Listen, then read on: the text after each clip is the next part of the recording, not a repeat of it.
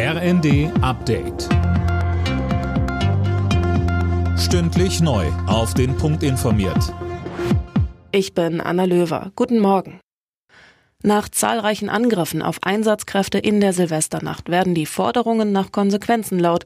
Die Debatte um ein Böllerverbot nimmt neue Fahrt auf. Lisa Schwarzkopf berichtet. Attacken auf Einsatzkräfte mit Böllern und Raketen. In vielen Städten eskalierte es in der Silvesternacht. Das muss ein Ende haben, heißt es von der Gewerkschaft der Polizei Berlin. Sie fordert ein weitgehendes Böllerverbot. Pyrotechnik werde gezielt als Waffe gegen Menschen eingesetzt, so Landeschef W. Die Deutsche Umwelthilfe unterstützt das. Geschäftsführer Resch sagte, Deutschland habe eine Aggressivität in einer noch nie dagewesenen Form erlebt.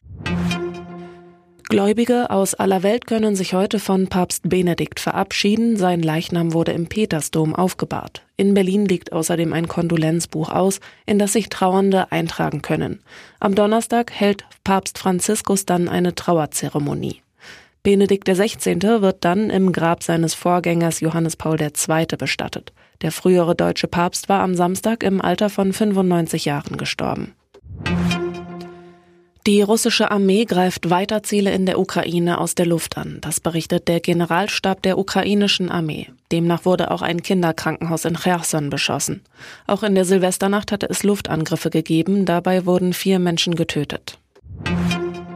Neben Bürger- und Wohngeld kommt in diesem Jahr auch die Strom- und Gaspreisbremse. Ab März sollen die Energiekosten damit gedeckelt werden. Gas soll dann nur noch höchstens 12 Cent pro Kilowattstunde kosten, Strom höchstens 40 Cent.